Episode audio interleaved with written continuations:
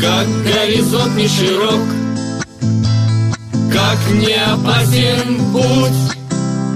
Мы свое счастье за сетью дорог Встретим когда-нибудь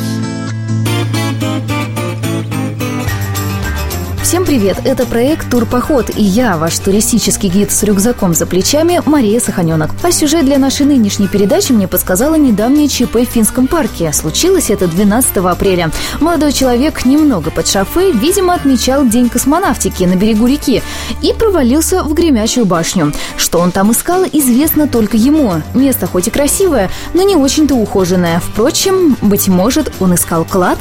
Зря смеетесь. Легенду о золоте и княжне спящий в Гремячей башне, знает любой псковский краевед. Пожалуй, сегодня туда и отправимся. Вдруг нам повезет, и мы узнаем тайны самой загадочной башни окольного города. Правда, будем чрезвычайно осторожными, ведь тот самый мужчина из башни самостоятельно выбраться так и не смог. Помогли спасатели. В этот раз, надеюсь, обойдемся без них. Куда путь держим? Гремячая башня стоит на одноименной горе на берегу реки Псковы, близ впадения в нее Колокольничьего ручья, и сегодня привлекает внимание каждого посетителя финского парка. Точная дата ее строительства неизвестна. Изначально башня входила в систему укрепления окольного города и носила другое название – Космедемьяновская, по имени стоявшей вблизи церкви Косьмы и Демиана. Современное имя Гремячая она получила от башни, которая стояла неподалеку. Кроме подземных ходов, башня имеет каменный подлаз, туннель, ведущий к Пскове, который при осаде использовался для обеспечения защитников города водой.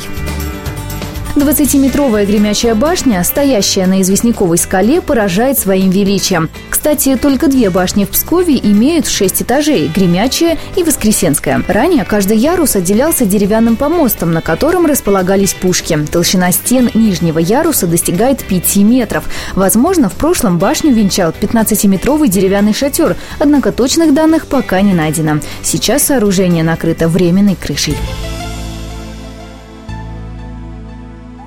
Тайны местности – Конечно же, с одним из красивейших мест Пскова связаны несколько легенд. Так, по одному из преданий, в период тевтонских набегов рыцари захватили Псков и взяли в плен князя. А так как подчиняться им он не хотел, захватчики построили башню и заточили туда князя, где вскоре убили. Узнав об этом, псковичи поднялись против тевтонцев, но в ожесточенной борьбе начали уступать противнику. И тут, откуда ни возьмись, на стене башни появилась тень князя. Тевтонцы со страхом разбежались, а псковичи смогли вернуть себе город город. Хотели найти и самого князя, однако обнаружили в башне только пустые цепи.